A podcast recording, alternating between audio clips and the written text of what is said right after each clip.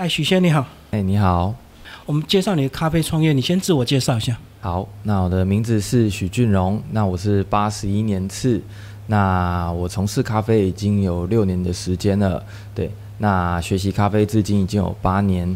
那我最早的时候是在南科的软体工程，哎，当工程师，那就是负责写软体的。那其实经呃工作半年以后，会觉得自己还是比较喜欢面对人群，嘿，所以就是后来选择了从事咖啡这个行业，这样。好，那接触人群的服务业非常多，你为什么会选择咖啡啊？是个人也喜好吗？呃，因为其实我觉得从事咖啡就好像呃，因为咖啡店。的吧台，它是一个跟人群跟人群之间最容易交流的一个媒介，对，所以对我来说，我选择咖啡有一半的契机，也是希望能够做到交流。所以早期你一开始学习的这个过程是有到处去喝咖啡吗？啊，是我基本上台南的七八成的咖啡店都被我跑光了。哎，对。然后后来怎么走你的差异啊？嗯，差异嘛，呃，其实我的话是比较有感于以前上班族，就是我希望下班的地的时候有个地方可以待，嘿，所以我会有一个念头是，哎，我又不希望像酒吧那么复杂，所以我就是选择了做深夜咖啡，那就是跟在八年前的时候，其实市场上还没有那么多的深夜咖啡出现，对，所以其实我算是入行比较早的深夜咖啡。你就先把时段区分出来。是是。可是所谓的深夜咖啡，后来有这样的消费群吗？嗯，非常的多。对，那其实主要呃学生跟上下班族会比较多，是。因为我们看到深夜好像很多都是所谓的宵夜场或者是酒吧，对不对？其实这个产业跟酒吧上还有一些宵夜场来说，它还是有一些实质上的不同。对，它比较像是一个让人在下班后有个地方待，或者是轻松聚会的场所。对对对。所以你既然决定做深夜时段，那时候没有想到也结合一些小酒吧嘛，或者一些调酒，呃，或咖啡加也是有过，是曾经也是有过，对。但其实卖过酒，但是它的性质跟店里的调性还是会稍微有点跑偏，对。那我还是会希望能够慢慢的把它拉回主轴，就还是以放在咖啡为主会比较好一点，是。那口味上呢，你怎么走出你的这个比较独特的？口味上的话，其实店里的招牌是拿铁，那热拿铁。那我在热拿铁的表现上呢，你在热的时候喝，其实比较会有焦糖的味道。那当它冷掉，放置半个小时以后，会有太妃糖的变化。那我就是会希望，呃，一直以来会认为说，诶，咖啡是很苦的这件事情，但其实咖啡不加糖也是可以非常非常的甜哦。对，那我就是希望能够在甜感上做这个变化，是。即使不加糖，它还可以表现出它的甜度。是的，就靠牛奶，是不是？诶，不只是靠牛奶，还有靠你的咖啡豆的烘焙，还有你的研磨度。其实很多的咖啡参数都会影响到一杯咖啡最后的呈现。那接下来就是你牛奶的控制，诶，温度控制也好，奶泡控制也好，就是在两者做结合以后，可以达到最后的效果。这样。我们来讲咖啡豆的这个烘焙，它是一个这个门槛比较高的技术难度，是不是？是。呃，我觉得相对相对来说，对一般人来说，我觉得最难的应该是器材跟设备。对，那当然，如果你希望能够以一个入门的方式去做的话，其实只需要用一般的手网烘焙啊，再加上瓦斯炉就可以做得到。对，那如果说你是希望能够追求更数据化，或者是能够还原出更好的品质，那烘豆机是势必需要投资的项目。所以你是指它的金钱门槛就对，嗯，金钱门槛说高不高，说低不低。不过就像小台的机子，可能动辄也是十来万左右了，是，对。那你刚刚讲烘焙数据是依照个人的喜好跟经验技术吗？它有没有一个标准？是，呃。标准还是有，就像我们常常听到，可能会说，诶，为什么豆子会有烘不熟的问题？那就是你可能对生豆以及你的机器在烘焙过程中你不够了解，那它可能会出现一些让大家不喜欢的味道，比如说草味，或者是比较多的油耗味，这些都是我们不乐见的。是，所以你的意思是，这个烘豆机在出厂的时候，它就有它的一些标准数据，厂商会教你们，对不对？呃，厂商是他给的数据其实比较一般，就是使用的方式而已。但是其实烘焙是一个过程跟流程，那在一开始的时候就已经设定好你的火力跟风门，但你还是会去随着你的温度去做改变。对，好，那烘完之后的豆子大概要把握什么样的时间去把它这个使用掉？是，那我会建议在七到三十天之间会比较建议。对，那其实就是一个月以后，那它的香气以及风味会慢慢的随着时间流逝。对，因为它毕竟还是一个呃加工制造以后的产品。对，那它的保存期限应该说最佳赏味期。那其实只要它不受潮，那你要放到两个月、三个月都还是可以喝，只是它没有办法那么好喝。对，咖啡豆放久是不是会有油耗味啊？呃，油耗味其实就是你的风味已经慢慢的流失掉了，那最后留下来的是比较不容易因为放置去挥发的物质，对，所以才最后会留下油耗味，这样。不过在你们这种营业场所，应该不可能发生这种事，对不对？一般都是家庭才会放太久。对对对，那还是不建议放非常久啦。嘿，好，那你刚刚讲说研磨也会影响到它的口感，是那研磨怎么掌握？研磨的掌握的话，其实就要影响到你的萃取率。呃，就像如果你的豆子磨得细一点的话，它接触水的面积会比较多。那如果磨得比较粗，就会接触比较少。那所以通常啊，按通常来讲的话，是磨比较细就会比较浓。那如果是磨得比较粗，就会比较淡一点。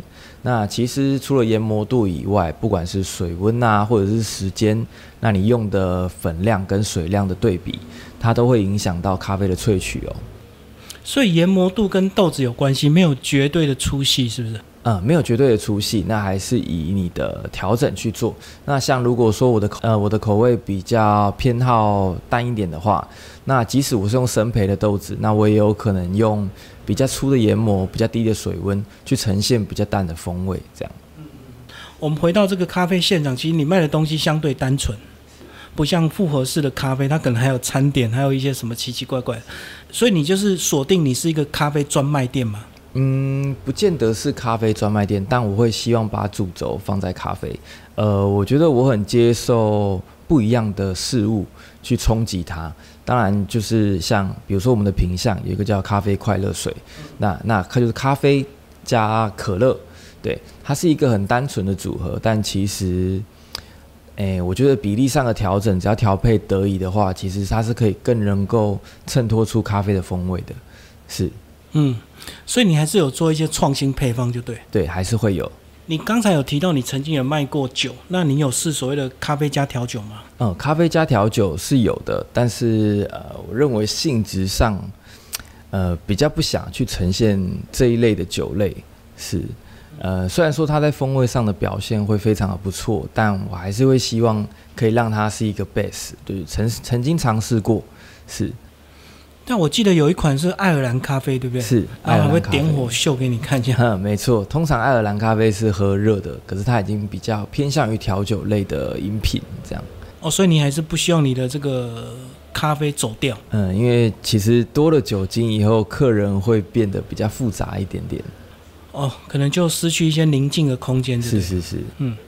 所以你们开咖啡馆是不是也会有常常会有人上门销售咖啡豆？你会接受吗？你会听看看吗？我还是会听看看，因为毕竟是不同的做法，即使我们自己会自己理解，但其实我觉得相对的，我们去学习对方的市场，或者是对方的做法，或者是跟他们索取样品，可以了解一下他们想呈现的表现跟风味是什么。意思就是，其实你卖的东西还是会动态调整嘛？对，还是会动态调整的。很难就是坚持完全自己的一个口感。呃，坚持的口感应该是只有招牌或者是一些不会动的基底。对，嘿，像意式豆就是从业到现在都基本上没怎么调整过。对对对。好，那咖啡还有很多冲泡方式，你是用哪一种？一般现在都是意式咖啡机，对不对？哎，是。那基本上意式咖啡，像我们的俗称的美式，呃，美式基本上它的范畴就是必须使用意式咖啡机来做萃取。那这些比较常见的饮品啊，像的是美式或者是拿铁，那这一类就是使用意式咖啡机。那单品豆的部分的话，就是我们的精品咖啡，那我会用手冲或者是虹吸壶的方式去做呈现。对，所以还是要根据豆子的特性。嗯。对，还是要根据豆子的特性会比较适当。那其实它有适合的培度跟做法。那当然，有些客人他可能会想要要求用不同的手法去做呈现。那够熟的情况下，我会愿意去帮他们做尝试，做调整，就对。是是是。所以，一个咖啡店的专不专业，是不是就要看它的这个冲泡的一个方式的多元呢？像很多早餐店或者是一些比较简单，他就买一台意式咖啡机，他就卖咖啡了。嗯，是这么说没有错，但是，诶，就像我们如果是早餐店的，他们通常会比较普遍选择比较低的售价，那他们在成本选择上就没有办法做的那么的高。那全自动咖啡机以与半自动咖啡机，它最大的差异其实是来自于压力。那压力的多寡，全自动咖啡机没有办法呈现像半自动。那么大的压力去做到那么相对浓度的萃取，对，那它的味道上就不会到那么浓郁。这样，哎，我们来讲拉花，你个人有学拉花吗？呃，有，嘿，所以在你的饮品上也会表现出来。对，那在热拿铁上比较容易呈现拉花的表现，这样。对，拉花还有平面跟三 D 拉花，而且还有拉花比赛，你过去有学的这么深入吗？呃，是没有到比赛的程度，对，但我是玩对流图会比较多。那其实俗称的对流，就像我们常见的郁金香或者是爱心这样，它等于是个基本款的形状，嘿，算是基本款的变形。嗯，所以这个是一个视觉上的一个这个基本需求，对不对？最好是可以，但其实一杯拿铁的口感好坏，其实来自于你在牛奶的奶泡细致程度，以及跟咖啡的混合程度。那其实混合好的拿铁，那你入口的时候，它的味道是比较一致的，对，那它的变化性会比较充足。但如果坊间有一些拿铁，它的热度就是把它牛奶打到六十度以上的话，那其实破坏了糖链以后，那牛奶会比较难以成型。所以它喝起来会比较水，比较烫，它就会变得比较乏味。对，牛奶的品牌是不是也是要测试？啊，是，都是直接买现成，对不对？呃，目前比较大厂的话，都是买现成的居多。但是就个人喜好都不同嘛，对不对？每支牛奶呈现出来的味道不同，比如说像是瑞穗就偏咸，光泉就偏甜。那还有一些牛奶，那会比较偏鲜。那最主要的话，还是要去做调整。那我会比较希望我的配方豆是能够去配合我使用的牛奶的。好，我们来讲你的这个装潢，比较温馨典雅、居家型。为什么选择这个风格？诶，我觉得木头调性比较凸显，能够凸显出那咖啡想要呈现的温暖。因为毕竟那咖啡是一个可以深度交流的场所，那我会希望让大家能够更自在、放松的去畅所欲言。这样。为什么取那咖啡？呃，那咖啡它有一点点海纳百川的概念。那我自己是一个很开放思想的人，那我也很喜欢聆听别人的故事，或者是接受别人的意见，所以是取名那咖啡的含义是这样。好，我们最后来讲这个独立的小咖啡店怎么跟大型的连锁品牌竞争。很多人喜欢做星巴克。对，呃，我觉得竞争的话，其实是非常。困难的，因为毕竟大品牌它的资源或者是它的生产线流程，一定会相较于比较独立的咖啡店有更完善的制度。嘿，那我觉得小咖啡店比较像是，呃，它不会到处去跟人挤人，或者是在这个环境之中，它可以得到比较多的放松，或是比较聆听到。更深入、更直接的故事，就像如果你在星巴克，你不会主动的去跟一位陌生人攀谈，那可能会显得有点突兀。但是在独立小店里面，其实跟呃整间店的人聊天，其实也是一件很稀松平常的事情。所以它可以相较于大品牌的连锁店，能够更接近呃人与人之间的交流，这样就可以做一些深度交流。是是是，像如果我们在连锁咖啡店，很难跟店员聊天。他也没有时间理你，可是在这边，在这边，是客人很喜欢找你，你也很喜欢跟客人。没错，嗯，然后就彼此交换一些咖啡的知识嘛。嗯，也会哦，就是就是除了，哎，他可能买了咖啡豆回家，那是他不了解怎么使用它，或者是，哎，他可能听到了一些新的冲法，他可能希望能够一起来讨论，这都这边都是非常欢迎的。